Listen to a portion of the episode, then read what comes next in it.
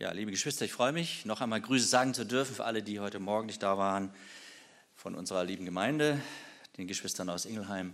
Wir wollen noch einmal stille werden, miteinander beten, Gott um seinen Segen für die Predigt bitten. Wir neigen uns.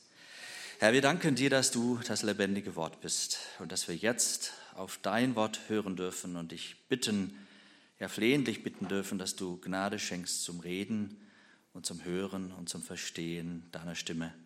Amen. Wir nehmen Platz.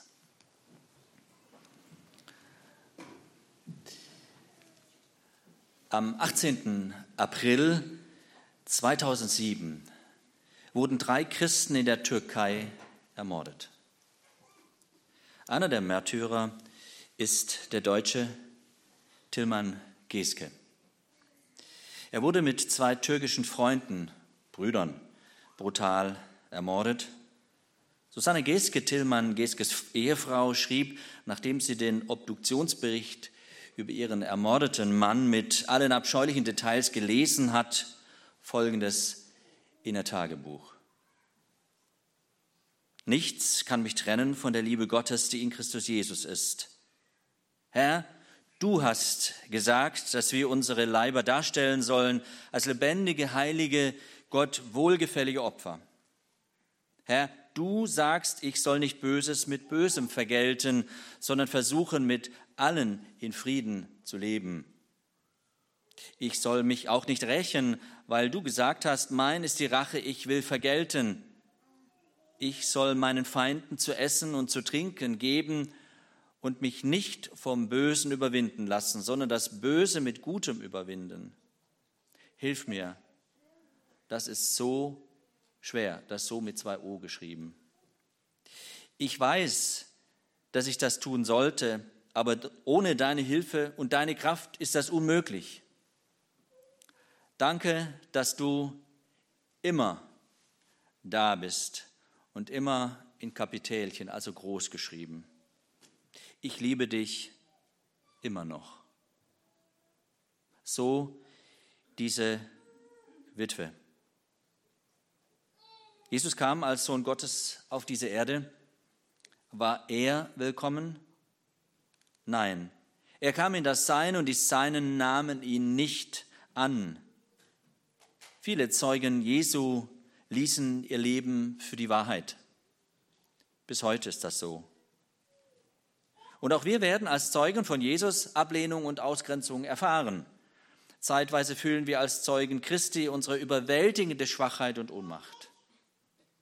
Ablehnung, Ausgrenzung, Verachtung. Aber dennoch sind die Zeugen Jesu, was auch in ihr Leben kommen mag, immer in Gottes Hand. Immer. Weil der gütige himmlische Vater einen vollkommenen Plan hat. Er wird uns auch durch das Tal des Todesschattens führen, wenn es sein soll und das unser Weg ist. Unser heutiges Thema lautet, die Wahrheit braucht mutige Zeugen. Die Wahrheit braucht mutige Zeugen. Unser Text steht wie heute Morgen im Markus-Evangelium, Kapitel 6, Verse 14 bis 29. Markus-Evangelium, Kapitel 6, Verse 14 bis 29, ein längerer Abschnitt. Ich lese ihn.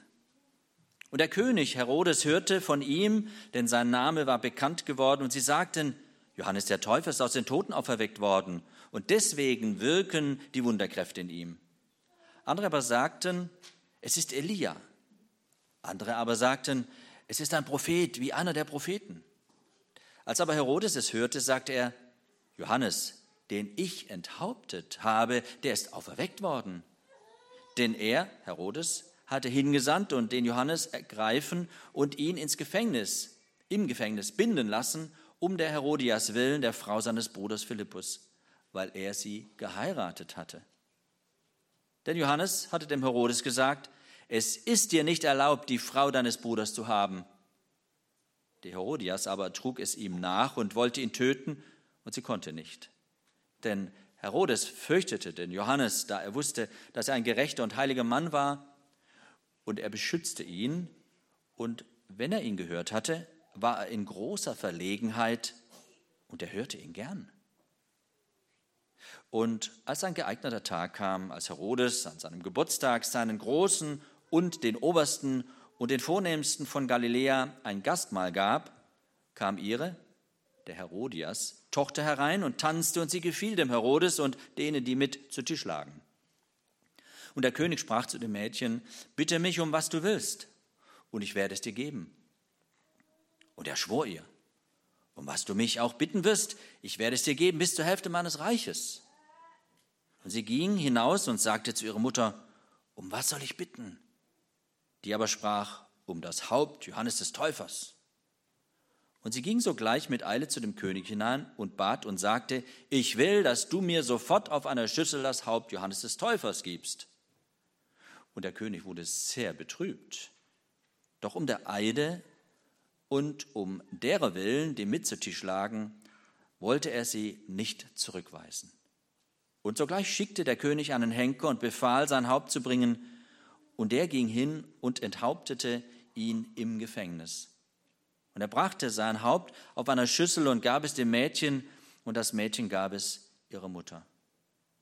Und als seine Jünger es hörten, kamen sie und nahmen seinen Leichnam und legten ihn in eine Gruft. Die Wahrheit braucht mutige Zeugen. Das ist bis heute so. Unser Text, ja, man kann ihn gliedern in diese Punkte. Zunächst das kraftvolle Zeugnis über Jesus, das kraftvolle Zeugnis über Jesus. Das Volk spekuliert, der König fantasiert. Zweitens das mutige Zeugnis des Johannes, Verse 17 bis 23, die Festnahme des Zeugen, der Grund der Festnahme und die Rache der Ehebrecherin.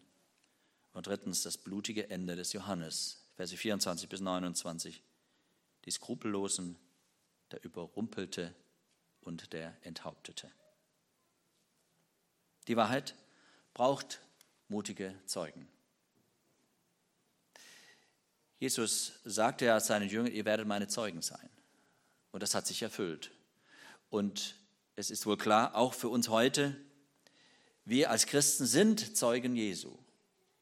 Wir sind solche, die etwas zu berichten, etwas zu bezeugen haben, weil wir Jesus Christus als Christen, als Kinder Gottes, als lebendigen Auferstandenen erfahren haben. Und doch brauchen wir Mut zu diesem Zeugnis. Und ich denke, das Vorbild des Johannes macht uns Mut, auch heute treue Zeugen, mutige Zeugen zu sein. Erstens das, das kraftvolle Zeugnis über Jesus, Verse 14 bis 16. Zunächst einmal das Volk spekuliert. Und der König Herodes hörte von ihm, denn sein Name war bekannt geworden, und sie sagten, Johannes der Täufer ist aus den Toten auferweckt worden. Und deswegen wirken die Wunderkräfte in ihm. Andere aber sagten, es ist Elia. Andere aber sagten, es ist ein Prophet wie einer der Propheten. Jesus und auch die zwölf Apostel haben offensichtlich gute Arbeit geleistet, denn es scheint, dass durch ihre Verkündigung nun auch der Name von Jesus bis an die Ohren des Königs Herodes gedrungen ist. Jesu Bekanntheitsgrad nimmt zu. Das kraftvolle Zeugnis breitet sich aus. Der Textabschnitt davor berichtet nämlich von der Aussendung der Apostel. Sie taten Wunder und predigten im Namen Jesu. Und so machten sie Jesus bekannter. Die Rede ist hier von König Herodes, und wir fragen uns, um wen handelt es sich hier? Er war der Tetrarch, einer von vier Verwaltern in einer geteilten Region. Sein Name ist Herodes Antipas. Er war der Sohn von Herodes dem Großen. Als Verwalter der römischen Geschäfte in Galiläa und Perea regierte er von 4 vor Christus bis 39 nach Christus. Interessant ist, dass Markus ihn als König bezeichnet. Nicht so die Evangelisten Matthäus und Lukas. Der offizielle Titel König wurde ihm durch Augustus untersagt. Und so wird es wohl bedeuten, dass er sich dennoch inoffiziell König nennen ließ. Er spricht ja selbst in Kapitel 6, Vers 23 von seinem Königreich nach der Schlachterübersetzung oder einfach von seinem Reich. Er sieht sich als König, auch wenn ihm das in Wahrheit nicht zugestanden wird, wirklich zu sein. Und das stellt uns Markus hier vor Augen. Diesen Charakter, diesen Mann. Das Ironische ist, dass dieser Herodes im Jahr 39 nach Christus durch den römischen Kaiser Gaius Caligula abgesetzt wird. Der Grund ist interessant. weil er tatsächlich versuchte, König zu werden. Herodes Antipas, Antipas ist also hier ein Königlein, also sagen wir salopp, ein, Möch ein Möchtegern-König. Er ist nicht wirklich ein König, aber er agiert und verhält sich so. Die Spekulation über die Identität des Johannes schießt ins Kraut. Vers 14, Johannes der Täufer ist aus den Toten auferweckt worden und deswegen wirken die Wunderkräfte in ihm. Andere aber sagten, es ist Elia, andere aber sagten, es ist ein Prophet wie einer der Propheten. Wie kommt das? Es fehlt den Leuten der klare Bezug zum Alten Testament. Und da ihnen dieses Licht des Wortes der Heiligen Schrift fehlt, weil sie die Schrift nicht untersuchen, bleiben Johannes der Täufer und Jesus für sie im Dunkeln. Sie wissen nicht wirklich, wer die beiden sind. Ahnungslosigkeit. Und so sehen wir hier, der König fantasiert geradezu. Vers 16. Als aber Herodes es hörte, sagte er, Johannes, den ich enthauptet habe, er ist auferweckt worden. Da Herodes allerdings nicht so recht wusste, wie er Jesus einordnen sollte, zog er eine vorschnelle Schlussfolgerung. Und die hatte mit seinem schlechten und belasteten Gewissen zu tun. Er bringt Jesus und dessen Wundertätigkeit mit Johannes dem Täufer in Verbindung. Er hält die Auferweckung des Johannes für möglich, interessant. Er greift das Gerücht auf und macht es sich zu eigen. Johannes, den ich enthauptet habe, der ist auferweckt worden. Dabei ist der König auf der ganzen Linie schlecht informiert. Es scheint ihm nicht bekannt zu sein, dass Johannes der Täufer Jesus getauft hat. Johannes der Täufer hat Jesus getauft. Und dass sie beide eine kurze Zeit Weggefährten waren, wenn auch nur wirklich eine kurze Zeit. Und so kann es gehen, wenn man nur nach Meinungen, Eindrücken und nicht nach echten geschichtlichen Informationen und Fakten fragt. Dann kommt man ganz schön durcheinander. Das ist auch heutzutage immer wieder ein Problem. Wer war Jesus wirklich? Wo finden wir zuverlässige Aussagen über ihn? Die Bibel ist hier völlig zuverlässig und vertrauenswürdig. Und wir müssen zwischen der Bibel und ihrem Originalton und dem, was andere aus ihren Worten und ihrer Botschaft machen, gründlich unterscheiden. Ich selbst bin in einer Kirche groß geworden und glaubte, über Jesus Bescheid zu wissen. Erst durch das Lesen der Bibel ist mir Jesus Christus wirklich als mein persönlicher Retter und Herr begegnet. Ich kannte ihn wohl als Weltenherr. Gott hat mich in die Bibel geführt, um davon überführt zu werden, dass Jesus gar nicht persönlich kannte, obwohl ich christlich getauft und christlich erzogen war. Und so geht es ja so vielen Menschen. Wir müssen mit Menschen die Bibel lesen. Herodes war also schlecht informiert und er filterte Informationen eigenwillig. Er forschte nicht nach, was da geschrieben stand über Jesus, wie es sich mit Jesus wirklich verhielt. Und so sagt er, Johannes, den ich enthauptet habe, der ist auferweckt worden. Herodes machte sich sein ganz eigenes Bild über Jesus.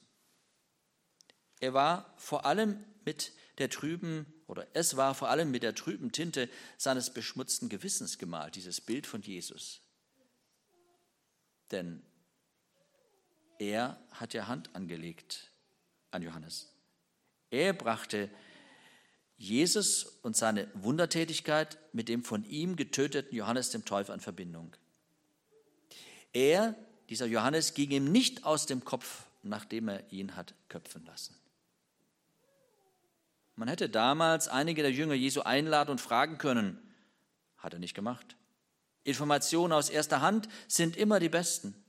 Herodes fantasiert und sitzt einem Vorurteil über Jesus auf. Und hier zeigt sich wieder, ein Vorurteil ist eine Meinung, die einen Menschen hat. Die Meinung hat mich, nicht ich habe die Meinung. Und so ist es hier. Nur die Wahrheit macht frei. Vorschnelle Urteile und Verurteilungen führen zu selbstverschuldeter Unfreiheit. Und diese stellt uns Markus wie keiner der Evangelisten bei Herodes hier uns vor Augen. Herodes ist ein hin und hergerissener Mensch. Jetzt gibt uns Markus einen ausführlichen Rückblick und Einblick in das Zeugnis von Johannes und das Geschehen.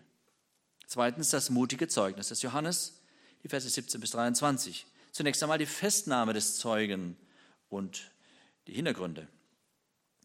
Vers 17, denn er, Herodes, hatte ihn hatte hingesandt und den Johannes greifen und ihn im Gefängnis binden lassen, um der Herodias willen, der Frau seines Bruders Philippus, weil er sie geheiratet hatte. Also Johannes musste wegen Herodias ins Gefängnis. Es heißt wörtlich um der Herodias willen. Sie war die treibende Kraft hinter der Festnahme. Der König konnte seine Frau offensichtlich nicht von ihrer Mordabsicht abbringen. Darum musste er Johannes inhaftieren. Johannes war sozusagen in Schutzhaft. Das sagt einiges über dieses Ehepaar aus, nicht wahr? Er ein schwacher Führer, sie eine wilde Furie. Hm. Sag Anne, die Bibel ist nicht spannend. Markus informiert uns über den unrühmlichen Familienstand der beiden. Herodes hatte Herodias, seinen Bruder Philippus, ausgespannt und schließlich geheiratet. Das ist, was sich zugetragen hat. Markus beschreibt nun detaillierter, was die Hintergründe dazu sind. Der Grund der Festnahme. Vers 18. Denn Johannes hatte dem Herodes gesagt, es ist dir nicht erlaubt, die Frau deines Bruders zu haben. Die Herodias aber trug es ihm nach und wollte ihn töten, und sie konnte nicht. Denn Herodes fürchtete, fürchtete den Johannes, da er wusste, dass er ein gerechter und heiliger Mann war, und er beschützte ihn. Und wenn er ihn gehört hatte, war er in großer Verlegenheit. Der hörte ihn gern. Markus glänzt in diesem Text wieder durch eine überraschende Ausführlichkeit und Detailbeschreibung. Er gibt Einblick in ein Herz, das hin und her gerissen ist und nicht der Stimme des Gewissens, sondern dem Hunger nach Ehre und freier Selbstbestimmung folgt. Das ist ein erbärmlicher Zustand von Versklavung unter der Sünde. Herodes ist nicht frei, ist ein hin und her gerissener Mensch. Die Festnahme des Johannes des Täufers scheint um 28 nach Christi erfolgt zu sein, also etwa um die Zeit, als Jesus seinen öffentlichen Dienst begann. Das erklärt auch die Frage des Johannes in Matthäus 11, Vers 3, die er über seine Jünger an Jesus ausrichten lässt. Bist du derjenige, der kommen soll, oder sollen wir auf einen anderen warten? Das hätte Johannes wohl nicht gefragt, wenn er Jesus mitsamt seinen Wundern und Predigten intensiv und live erlebt hätte. Und Jesus lässt ja dann über die Jünger des Johannes ausrichten, welche Wunder durch ihn geschehen. Und das war eine ausreichende Bestätigung für Johannes, dass Jesus wirklich der Messias ist. Denn seine Wunder bewiesen das. Herodes fürchtete Johannes, aber er fürchtete nicht Gott, an den Johannes glaubte. Die Einstellung des Herodes, diese Einstellung des Herodes zu Johannes war anders als bei Herodias. Herodias hatte nur Rachegelüste und Verachtung für Johannes. Sie wollte ihn am liebsten eigenhändig töten, abmurksen. Aber Herodes war clever und politisch motiviert. Der Evangelist Matthäus berichtet in der Parallelstelle in Matthäus 14, Vers 5, und er, Herodes gemeint, wollte ihn töten, fürchtete aber die Volksmenge, weil sie ihn für einen Propheten hielten. Das Herz des Herodes war also sehr gespalten. Einerseits, einerseits fürchtete er Johannes, der ein gerechter und heiliger Mann war, wie es im Text heißt. Er hörte ihn gern und geriet dabei in Verlegenheit. Irgendwie war Herodes von Johannes fasziniert. Und gewiss war Johannes eine beeindruckende Persönlichkeit. Mutig, entschlossen, Gott hingegeben. Ein Bußprediger, der aus der Wüste kam. Alles Volk schätzte ihn. Ein Mann Gottes mit Charakter und einer unmissverständlichen Botschaft. Johannes der Täufer wird Herodes auf seine Sünden angesprochen und ihn zur Buße aufgefordert haben. Ganz klar. Einerseits schätzt Herodes diesen Johannes den Täufer, andererseits will er ihn aus dem Weg räumen. Vielleicht auch, um Ruhe vor der anklagenden Botschaft Johannes des Täufers zu haben. Die Stimme eines schlechten Gewissens kann zwar einschlafen, aber jederzeit wieder aufgeweckt werden. Hier legt er noch keine Hand an Johannes, weil er zugleich auch noch das Volk fürchtet. Herodes hielt Johannes in Schutzhaft, weil der Zeuge der Wahrheit bedroht wurde. Was war der Grund? Johannes hatte dem ehebrecherischen Paar das göttliche Verbot von Inzest vorgehalten und sie damit auf ihre Sünde hingewiesen. Denn in 3. Mose Kapitel 18, Vers 16 heißt es, die Blöße der Frau deines Bruders sollst du nicht aufdecken, es ist die Blöße deines Bruders. Eine andere Übersetzung sagt, mit der Frau deines Bruders darfst du keinen geschlechtlichen Umgang haben, nur dein Bruder hat ein Recht an sie. Mit diesem Verbot also hat sich Johannes im Namen Gottes gegen einen Regierenden und dessen Frau gestellt. Das ist mutig, aber das ist sein Auftrag. Und wenn wir heute das Evangelium verkündigen, dann sollten wir keinen Unterschied machen zwischen Regierenden und Nichtregierenden. Wenn wir das Evangelium in Klarheit und Wahrheit verkündigen, gilt es allen Menschen. Denn wir sollen es allen Menschen verkündigen, ungeachtet ihres Status, ihrer Stellung, ob sie Politiker sind, ob sie Minister sind. Wir verkündigen das Evangelium allen. Und wir bezeugen es, auch heute. Das hat nichts mit Respektlosigkeit zu tun, sondern das hat mit Gehorsam gegenüber unserem Auftrag zu tun, dass wir jedem Menschen das Evangelium sagen und sagen, was die Schrift sagt. Es ist nicht unsere Erfindung, was das Evangelium sagt, es ist Gottes Wort. Und so hat es Johannes als mutiger, als treuer Zeuge eben auch verkündigt, mit allen darin möglichen Konsequenzen. Darf man heute wirklich so predigen? Wenn man Sünder im Namen Jesu zur Umkehr und Buße ruft, muss man als Zeuge Jesu auch die Sünden beim Namen nennen. Nun, ein Arzt, der nicht den Mut aufbringt, eine Krankheit, die du hast, zu diagnostizieren und klar die Risiken der Krankheit aufzuzeigen, der wird auch nicht anfangen zu therapieren oder helfend eingreifen. Er geht einfach darüber hinweg aber das ist kein guter Arzt. In Hebräer 13, Vers 4 heißt es, die Ehe sei geehrt in allem und das Ehebett unbefleckt, denn Hurer und Ehebrecher wird Gott richten. Unzüchtige und Ehebrecher stehen unter Gottes Gericht, damals und heute. Das hört man als Sünder nicht gern, aber Johannes hatte als mutiger Zeuge den Schneid, Herodes das als Bußprediger und Prophet Gottes ohne Ansehen der Person zu sagen. Gibt es Vergebung für Ehebruch und Unzucht? Ja, ganz gewiss. Das ist ja das, was uns das Evangelium auch anbietet, was darin liegt, Vergebung und Sühnung für unsere Sünden. Für jeden, der seine Sünden bekennt, gibt es Vergebung. Aber Herodes war auf einem ganz anderen Kurs. Anders Johannes der Täufer. Er fürchtete Gott.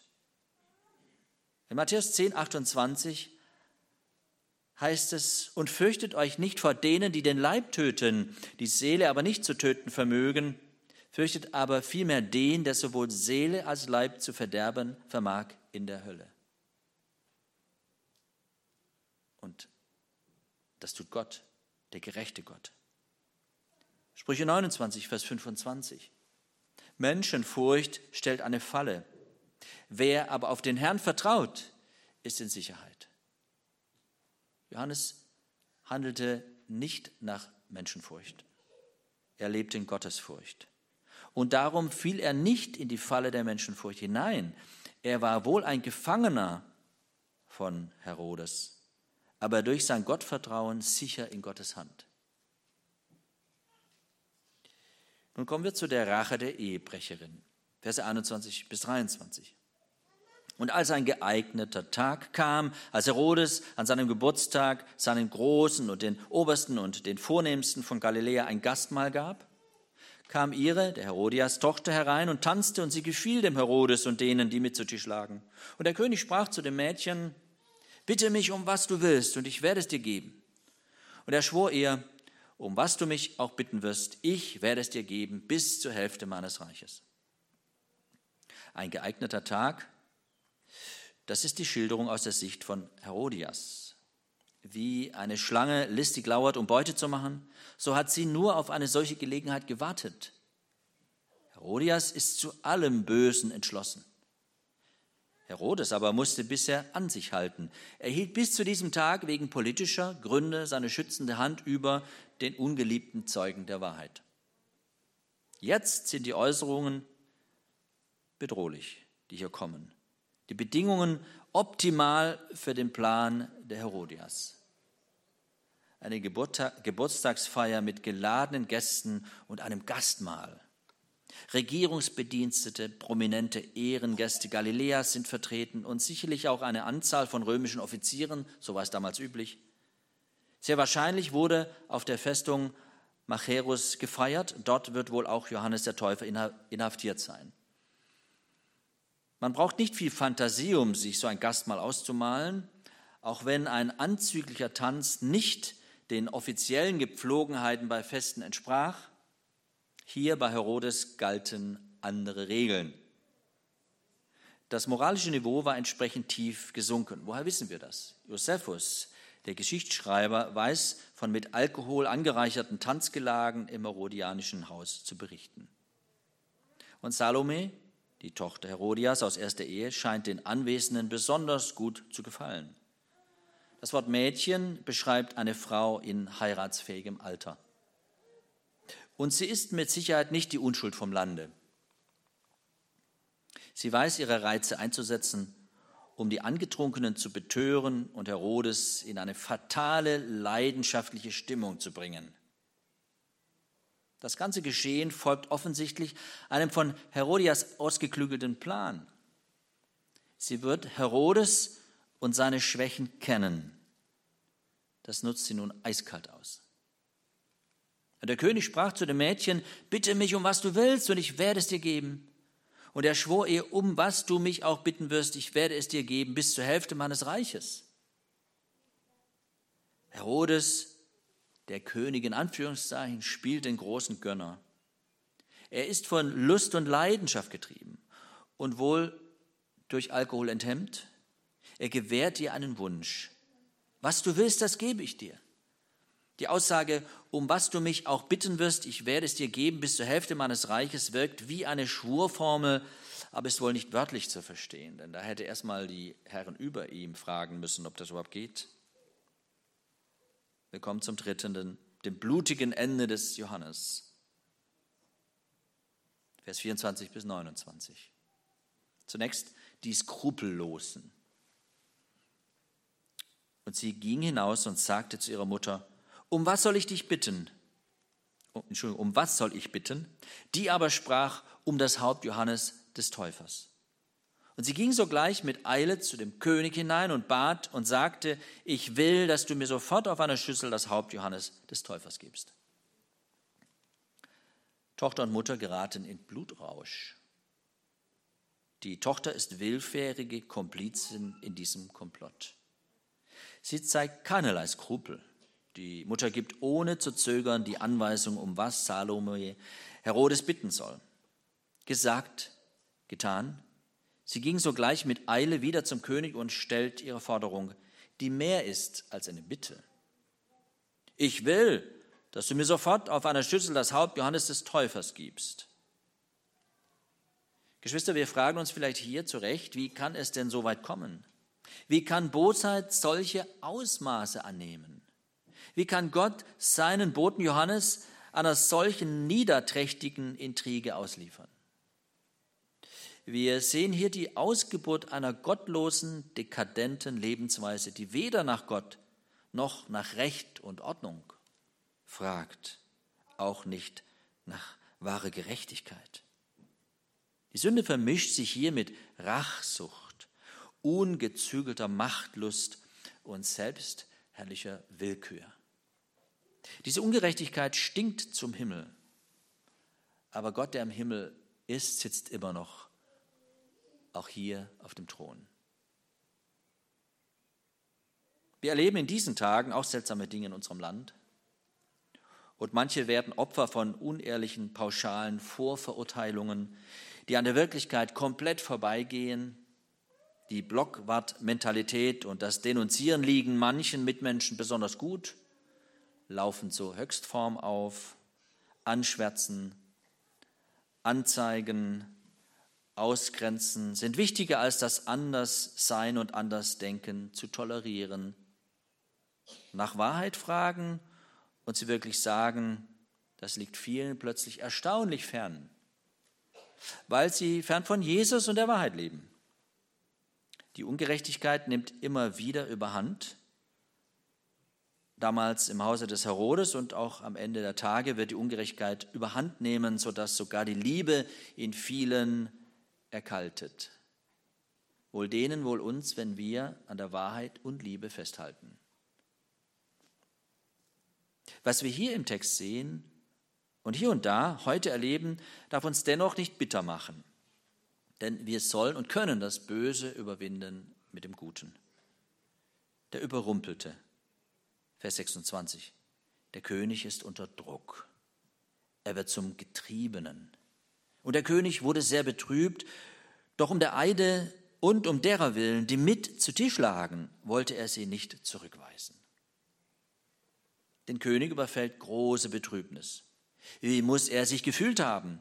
Elend, verraten, betrogen und verschaukelt. Er wurde überrumpelt. Wie gerne hätte er seinen Kopf aus der Schlinge gezogen und Johannes Kopf und Leben geschont. Aber zwei Gründe nennt uns der Text, warum er Salome nicht zurückweisen wollte. Erstens um der Eide willen, versprochen ist versprochen. Zweitens um der Gäste willen. Was sollen sie von ihm denken? Er wollte einen doppelten Gesichtsverlust vermeiden. Es steht im Text, er wollte sie nicht zurückweisen. Er wollte sie nicht zurückweisen. Zwar wurde er zum Spielball der Intrige seiner Frau, denn beachten wir, wie schnell sie weiß, was jetzt zu tun ist. Die hat einen Plan. Aber er hätte den tückischen und tödlichen Schachzug seiner Frau außer Kraft setzen können. Er hätte anders handeln können, aber er wollte lieber seine Ehre und Haut retten als das Leben des Johannes. Er ist voll verantwortlich für das, was er tut. Und der König wurde sehr betrübt, doch um der Eide und um derer Willen, die mit zu Tisch lagen, wollte er sie nicht zurückweisen. Wir sehen hier einen geknechteten Menschen ohne redliche Prinzipien mit schlechtem Gewissen, der an seinen voreiligen Eid festhält. Das tut er, um sich dann unter Begehung eines schlimmen Verbrechens vor sich selbst zu verbeugen. Er ehrt sich mehr als Gott und tritt die Würde des Menschen mit Füßen.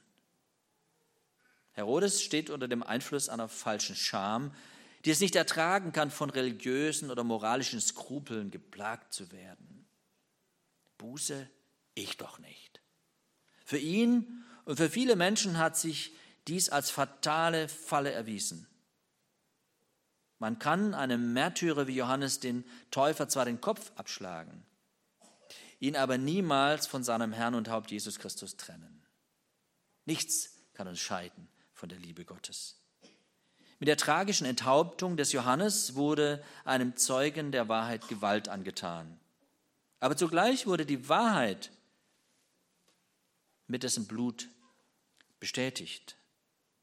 Des Blutes Stimme klagt die Täter unaufhörlich bei Gott an. Das Blut der Zeugen besiegelt die Wahrheit. Und mag die Stimme des Blutes für Menschen unhörbar sein, dennoch schreit sie zu Gott wie einst Abels Blut nach dem Brudermord durch Kain. Gott hat, was das angeht, ein sehr feines Gehör, wenn wir so sagen wollen. Dem König Herodes war nun das Heft des Handelns aus der Hand genommen. Man kann sich das stille, hämische, vielleicht höhnische Lachen der Herodias förmlich vorstellen, wie sie sich die Hände reibt, vielleicht ins Fäustchen lacht. Jetzt hatte sie die Männer in ihrer Hand. Ihr Erzfeind Johannes und ihren machtlosen Dompteur Herodes. Jetzt ist der Niedergang des Herodes besiegelt. Er will seinen eigenen Willen und missachtet die Stimme seines Gewissens. In Sprüche 6, Vers 32 bis 33 heißt es, wer mit einer Frau Ehebruch begeht, ist unsinnig. Wer seine Seele verderben will, der tut so etwas. Plage und Schande wird er finden und seine Schmach wird nicht ausgelöscht werden. Flavius Josephus deutet in seinem Werk Jüdische Altertümer die spätere Niederlage des Herodes Antipas im Jahr 36 nach Christus durch die Nabatäer beim Volk als Strafe Gottes für die Ermordung des Täufers.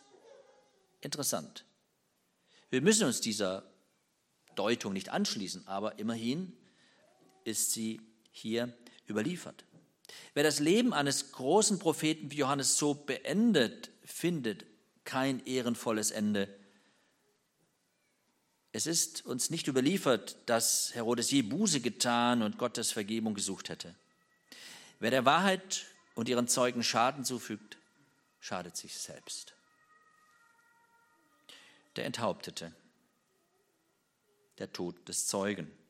Vers 27. Und sogleich schickte der König einen Henker und befahl, sein Haupt zu bringen. Und der ging hin und enthauptete ihn im Gefängnis. Und er brachte sein Haupt auf eine Schüssel und gab es dem Mädchen. Und das Mädchen gab es ihrer Mutter. Und als seine Jünger es hörten, kamen sie und nahmen seinen Leichnam und legten ihn in eine Gruft. Ein blutiges Ende. Johannes wird enthauptet. Der Kopf wird auf einer Schüssel präsentiert. Die Tochter reicht die Schüssel an die Mutter weiter. Sie hat, was sie wollte. Und Johannes hat für die Heiligkeit der Ehe mit seinem Blut bezahlt. So kostbar ist die Wahrheit in Gottes Augen, Geschwister. Der Preis war für Gott angemessen offensichtlich. Für diese Wahrheit, die Ehe ist heilig, Johannes bluten zu lassen in dieser Weise. Es war Gottes Entscheidung. Gott hätte das verhindern können, aber er hat es nicht verhindert. Es zeigt uns, was Gott wirklich heilig ist, seine Wahrheit, auch seine Wahrheit über die Ehe. Johannes hatte noch bis zu seinem Lebensende Jünger, die ihm treu blieben. Johannes war bekannt dafür, dass er seine Jünger das Beten lehrte. Wir erinnern uns an diese Stelle, Lukas Evangelium Kapitel 11, Vers 1. Und es geschah, als er, gemeint ist hier Jesus, an einem Ort war und betete, da sprach, als er aufhörte, einer seiner Jünger zu ihm, Herr, lehre uns beten, wie auch Johannes seine Jünger lehrte. Beten will gelernt sein. Jetzt waren diese Jünger gefordert. Wie sind Sie wohl mit diesem großen Verlust Ihres Rabbis, Ihres Meisters, Ihres Vorbilds umgegangen? Gewiss werden sie gebetet haben, als sie Abschied nahmen von diesem mutigen Zeugen und ihn beerdigten, begruben. Und Matthäus berichtet hier ergänzend, dass die Jünger des Johannes es Jesus berichtet haben. Es zog sie dann zu Jesus. Und vielleicht haben sie sich nun der großen Zahl der Jünger Jesu angeschlossen. Interessant ist für uns hier auch, was wir über Jesus erfahren. Wie reagierte er auf diese Todesnachricht? In Matthäus Kapitel 14, Vers 13 lesen wir, als Jesus dies hörte, entwich er von dort in einem Boote an einen einsamen Ort, um für sich allein zu sein. Jesus benötigte Stille und Einsamkeit. Wir wissen, dass Jesus nie allein war, was seine Beziehung mit seinem himmlischen Vater angeht, bis auf dieses Ereignis am Kreuz, wo er getrennt war vom Vater. Und so war er mit dem Vater hier allein und gewiss war ihm klar, dass Johannes ihm als treuer, mutiger Zeuge nur voranging. Auch sein Lebensweg würde mit einem gewaltsamen Tod, mit dem Kreuzestod enden. Johannes der Täufer war ein ganz großer, ein großer Zeuge. Das sah auch Jesus so. Matthäus 11, Vers 11, wahrlich, ich sage euch, unter den von Frauen geborenen ist keiner größer, kein größerer, ist kein größerer aufgestanden als Johannes der Täufer. Jesus weinte, als Lazarus starb. Wir dürfen annehmen, dass Jesus auch hier wohl weinte. Behaupten will ich es nicht, aber annehmen kann man es. Als sein Vorbote, sein Verwandter, Cousin starb. Der große Täufer, der auch ihn taufte und nun durch diese blutige Leidenstaufe in die Herrlichkeit einging. Wenn dich schlechte Nachrichten und Ereignisse aufwühlen, dann mach es wie Jesus. Als Jesus dies hörte, entwich er von dort in einem Boote an einen einsamen Ort, um für sich allein zu sein. Das ist keine Flucht vor der Wirklichkeit, oh nein, sondern der einzige Weg, um der Wirklichkeit geistlich standzuhalten, denn die kann manchmal sehr brutal und lebensfeindlich sein. Dann suchen wir die Stille und die vertraute Gemeinschaft mit Gott. Und übe das nicht erst dann ein, ja, wenn das Blut fließt, sondern täglich die Zuflucht beim Herrn nehmen. Psalm 116, Vers 15 sagt, kostbar ist in den Augen des Herrn der Tod seiner Frommen. Auch dieser Tod des Johannes, des Täufers, war kostbar in den Augen des Herrn. Der Tod aller Märtyrer, auch der von Tilman Geske und seiner Brüder. Der evangelische Pfarrer Paul Schneider, geboren am 29.08.1897 im Pferdsfeld, das ist der Kreis Bad Kreuznach. Er starb am 18.07.1939 im KZ Buchenwald. Über ihn erfahren wir, dass er nach seinem Studium in Gießen, Marburg und Tübingen es im Predigerseminar Soest bei der Lektüre Schlatters zur Wandlung seiner theologischen Ansichten kam, die er dann in der Berliner Stadtmission vertiefte. Nach dem Tod seines Vaters wird er von dessen Gemeinde zum Pfarrer berufen. Kurze Zeit schließt er sich den deutschen Christen im Kirchenkampf an, sieht dann aber, dass die Kirche um eine Auseinandersetzung mit dem NS-Staat nicht herumkommen kann. Durch mutige Predigten gerät er in Konflikt mit den Behörden und wird am 31. Mai 1937 in Schutzhaft genommen. Nach kurzer Freilassung wird er erneut verhaftet und kommt im November 1937 ins KZ Buchenwald. Um der Wahrheit willen hat er hier täglich ein unsäglich schweres Martyrium auf sich genommen und trotzdem seine Mithäftlinge durch Andachten und Bibelworte zu trösten und zu stärken verstanden. Infolge der Misshandlungen, des teilweisen Essensentzugs und einer überdosierten Strophantinspritze stirbt er den Märtyrertod. Mit Jesus kam Gottes leuchtende Liebe in unsere dunkle Welt, Geschwister. Nicht nur damals, sondern auch heute gilt diese Wahrheit. Und diese Gewissheit, dass Jesu Liebe uns hält und trägt, egal was da kommt, das macht uns froh. Das trägt uns durch. Wie ich eingangs erwähnte, schrieb Susanne Geske angesichts des Märtyrertodes ihres Mannes, nichts kann mich trennen von der Liebe Gottes, die in Christus Jesus ist. Das ist ein Zeugnis. Und Römer 8, 35 und folgende steht, wer wird uns scheiden von der Liebe Christi? Bedrängnis oder Angst oder Verfolgung oder Hungersnot oder Blöße oder Gefahr oder Schwert, wie es bei Johannes war. Wie geschrieben steht, um deinetwillen werden wir getötet, den ganzen Tag, wie Schlachtschafe sind wir gerechnet worden. Aber in diesem allen sind wir mehr als Überwinder durch den, der uns geliebt hat. Denn ich bin überzeugt, dass weder Tod noch Leben, weder Engel noch Gewalten, weder Gegenwärtiges noch Zukünftiges noch Mächte, weder Höhe noch Tiefe noch irgendein anderes Geschöpf uns wird scheiden können von der Liebe Gottes, die in Christus ist, in Christus Jesus ist, unserem Herrn. Also nichts kann dich als Kind Gottes von seiner Liebe scheiden. Nichts und niemand. Auch der Tod nicht. Das ist die große Zuversicht, auch in Leiden und Verfolgung. Die Wahrheit braucht mutige Zeugen, nicht nur damals, sondern auch heute. Wo stehen wir? Sind wir schon gerettet? Stehen wir auf der Seite eines Herodes, einer Herodias, die im schlimmsten Fall die Zeugen der Wahrheit einfach aus dem Weg räumen würden? Oder stehen wir auf der Seite des Johannes, des Täufers? Und auf der Seite Jesu, auf der Seite des Lichts, als Zeugen der Wahrheit?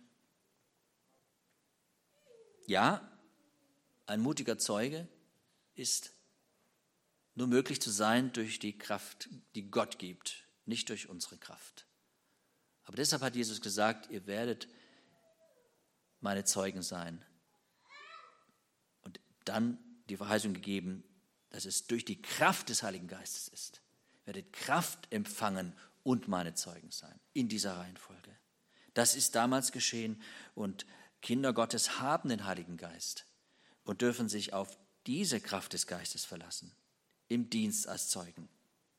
Und wir sollen die Wahrheit in Liebe bekennen. Das ehrt Jesus. Gottes Liebe macht uns Mut, seine Zeugen zu sein. Und diese immer treue Liebe Gottes, die trägt uns durch, weil Jesu Hand uns nicht loslässt. Und weil Jesus bei uns ist alle Tage bis an der Weltende oder bis unser Leben endet. Aber dann sind wir bei ihm. So konnte ja Paulus sagen, ich habe Lust abzuscheiden und beim Herrn zu sein. Weil Jesus uns als seine Zeugen liebt und in seiner Hand hält, sind wir Getragene, Getröstete, voller Hoffnung. Und aus dieser Hand kann uns niemand reißen. Diese Gewissheit macht uns zu mutigen und hoffentlich fröhlichen Zeugen Jesu. Amen.